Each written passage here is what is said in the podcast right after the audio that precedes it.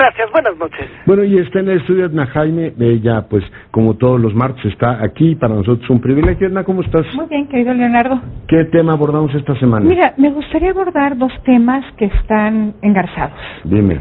Uno, los penales, con motivo de que se cerró, le pusieron el candado a. Topo Chico, y ley de amnistía, que no habíamos tenido oportunidad de conversar Ujú. sobre esta iniciativa que ya está eh, en, en discusión en el legislativo.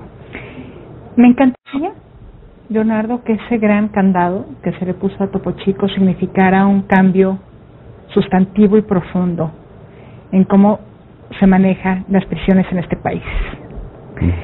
Yo creo que es un símbolo de la ignominia. O sea, es terrible lo que lo, lo que sucede en nuestros planes y no hacemos nada, Leonardo. 2016 tuvieron murieron 49 o 50 internos y recordarte que tuvimos una prisión en, en Piedras Negras, Coahuila, que fue un centro de operaciones de los Zetas. Bueno, y Topo Chico era tres cuartos de lo mismo, ¿no? Tres cuartos, bueno, yo creo que Piedras Negras superó todo. Leonardo, o sea, es, es ficción pura, ¿no? Como en, eh, era centro de tortura, centro, casa de seguridad, pero también de exterminio. Ujú. Entonces, eh, Leonardo, yo creo que pues, los penales en este país no pueden seguir igual. No les hemos puesto atención y hay un costo asociado a que estén abandonados. O sea, no pensemos que es una realidad remota que no tiene que ver con nosotros, Mm. porque yo creo que la violencia que se vive ahí, lo que las dinámicas que se generan ahí, ahí se reflejan, Claro. se nos regresan, Leonardo. Además hay una fusión ineludible que es la readaptación, que simple y llanamente estamos dando como una batalla perdida de antemano. Reinserción, se ha llamado la reinserción. Hay quienes piensan que el Estado tiene, que la prisión es una sanción por una falta, pero que el Estado no tiene por qué in- introm- in- entrometerse en la, en, vida del interno. ¿no? Si y- y reinsertarse, si quiere, si quiere tomar un curso, no. Hay un, Yo un- usted lo castigo. hay un, hay un debate muy interesante. Pero yo te voy a decir que en, en este país ni la readaptación, ni la reinserción, ni nada. Es la contaminación criminógena, lo que sucede dentro, dentro de los penales. Entonces, Leonardo, y lo- usamos la pena, eh, la respuesta más extrema del Estado mexicano para todo. Mm. Falta menor, falta mayor, primo delincuente, para todo, Leonardo. No hemos desarrollado penas alternativas. Más del 95% de las sentencias implican privación de la libertad. Mm. No hay otra. Entonces hemos dado un uso irracional de la prisión cuando el Estado mexicano no tiene las condiciones para ofrecer protección de derechos, porque los internos pierden la libertad, pierden el, el- derecho al voto, pero conservan sus derechos, el resto de derechos. Y los humanos, los que van ligados a su persona. Y el Estado mexicano no es capaz, Leonardo, de protegerlos, de garantizarlos. Entonces, por un lado, lo usamos indiscriminadamente y por otro lado, no, no se generan las condiciones de- que garanticen los derechos que los internos tienen.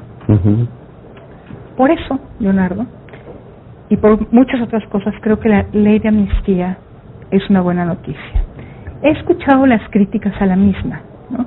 que si es populista, que si, le- si, si quiere el presidente llevar reflector a, su, a sus causas, pero yo creo que el Estado mexicano sí tiene una deuda con gente que está en prisión que no debería estar ya sea porque eh, pudo haber tenido una sentencia distinta a la prisión, Leonardo, pero ya sea porque no tuvieron un proceso justo, porque lo afrontaron de manera desventajosa, porque nuestro sistema de justicia se ensaña con los que con los más vulnerables.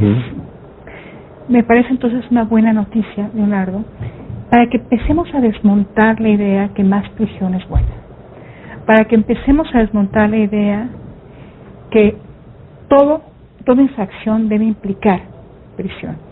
¿Cuáles son las críticas? Pues que es una ley federal y muchos de los delitos y las infracciones que considera como eh, posibles para, para eh, eh, ampararse en esta ley de amnistía, pues no competen al fuero federal, Leonardo. Delito menor de cuatro años, pues es fuera, fuero común. No obstante, creo que si se aprueba la ley federal, sí se estará mandando los mensajes correctos de que si no hay un debido proceso, si a una persona que no habla español no se le da un traductor, pues esa persona no puede pisar la cárcel porque tuvo un proceso en desventaja. No lo debería. Una mujer violentada, Leonardo, una mujer que no que su caso no se llevó con perspectiva de género y que no tuvo los medios de defensa. Entonces sí creo que puede generar una conciencia entre los juzgadores y la sociedad en general.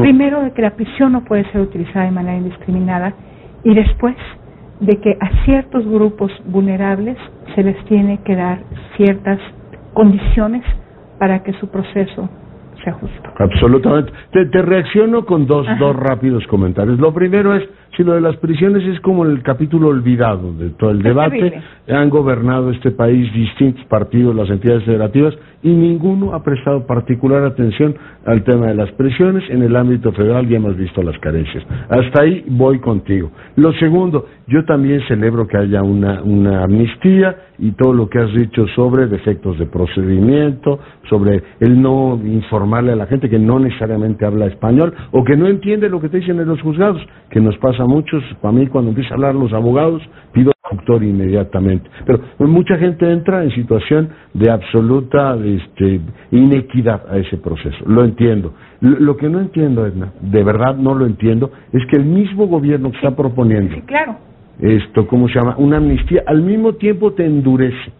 Con una especie de populismo condenatorio el tema de la prisión preventiva y te dicen, vamos a quitar el arraigo, pero vamos a meter la prisión preventiva. Después están encantados con el tema del endurecimiento, de, hasta de seguridad nacional, el tema de los evasores. Por mí, que pago impuestos, pues que persigan a todos los evasores. Pero ¿qué gano con un Estado que va haciendo eso? Pero voy al último punto, voy al último punto. O sea, yo estoy de acuerdo en que, por ejemplo, liberen a todas las mujeres que están presas por haber optado por la interrupción voluntaria del embarazo. Pero hago votos porque el jefe del Estado y la fracción mayoritaria de Morena digan, vamos a eliminar esa conducta como delictiva.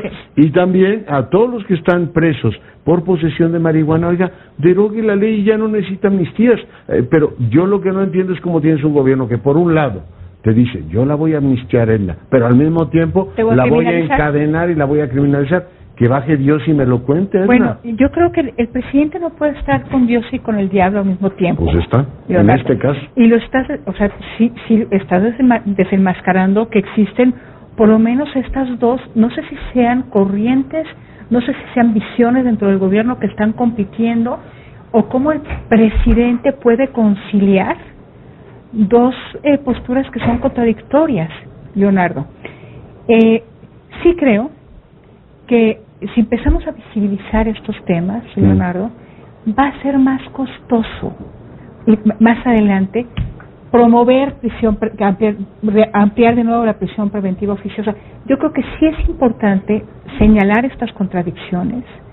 Es muy importante eh, ponerlas en descubierto porque ciertamente, Leonardo, por un lado está este ánimo como de justicia del presidente, decir, estas personas no, pueden estar en prisión porque tienen condiciones desfavorables que hicieron eh, eh, pues que están en prisión, que a lo mejor en otras condiciones no, no, lo hubieran estado. Un aplauso de pie. Pero por el otro lado, Leonardo, tienes toda la razón. La mano dura, los indicios de contrarreforma penal. Eh, o no cambio legislativo, que a ver, se atrevan a cambiar el tema de la marihuana el cambio legislativo. O la despenalización del aborto en todo el país. Pues, y así no tienen mujeres en la cárcel pues, por eso. Sin, lugar a dudas, pues estás, estás poniendo sobre la mesa las contradicciones. Yo espero que en algún momento el presidente logre conciliarlas y en, en el sentido de mayor garantía de acceso a la justicia y no de, y no de arbitrariedad, Leonardo. Con todo, yo quiero que esta ley pase. Yo también. Estoy absoluto, simplemente así ama, oye, y espero que las otras también, espero que se atrevan a hacer un cambio en materia del consumo y posesión de la marihuana, que se atrevan, pero finalmente ha cambiado todo el paisaje de América del Norte y aquí se lo están pensando. Yo no sé si el presidente tiene problemas de conciencia, de que no estás seguro del todo, igual que con el tema de la interrupción voluntaria del embarazo, cada vez que le preguntan, dicen, no, que se vaya a consulta, pero aquí consulta, o sea, si tú vas y le preguntas a la gente sobre temas duros, eh, pues igual te dicen, oiga, encarcélelos a todos y además hasta pena de muerte te pueden salir con una de esas. O sea, tú no puedes llevar a consulta a un pueblo agraviado Estamos hablando de nada. Cuando, cuando a mí me preguntan eso, ya treinta y tantos millones de mexicanos han sido agraviados en sus familias por la delincuencia. Pedirnos que seamos sensatos en este contexto, pues es mucho pedirnos. Pero las élites están para dirigir y gobernar y tener cabeza fría. Leonardo. y las intelectuales como tú para pensar. Yo creo que es muy importante, Leonardo, este, visibilizar esto. Mm. Eh, yo sí quiero que se desmonte este punitivismo penal que ha ido, ha ido creciendo. Entonces, esta ley me parece que va en contra, contracorriente y nos permite generar conciencia de lo que implica la prisión. Sí quiero decirte que también debemos esperar una propuesta por parte de este nuevo gobierno preocupado por la justicia para qué vamos a hacer con las cárceles. ¿Qué hicimos? Construimos cárceles súper caras cuya información no es transparente no hemos hecho más. Y no hemos hecho más. Bueno, pues es un placer estar con nosotros. Cuídate, nos vemos aquí la semana próxima. Son